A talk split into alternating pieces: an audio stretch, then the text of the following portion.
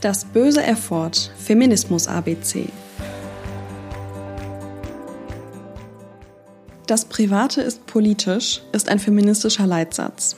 Gemeint ist damit, dass unsere privaten Entscheidungen sich im Kollektiv direkt auf die Geschlechtergleichberechtigung auswirken.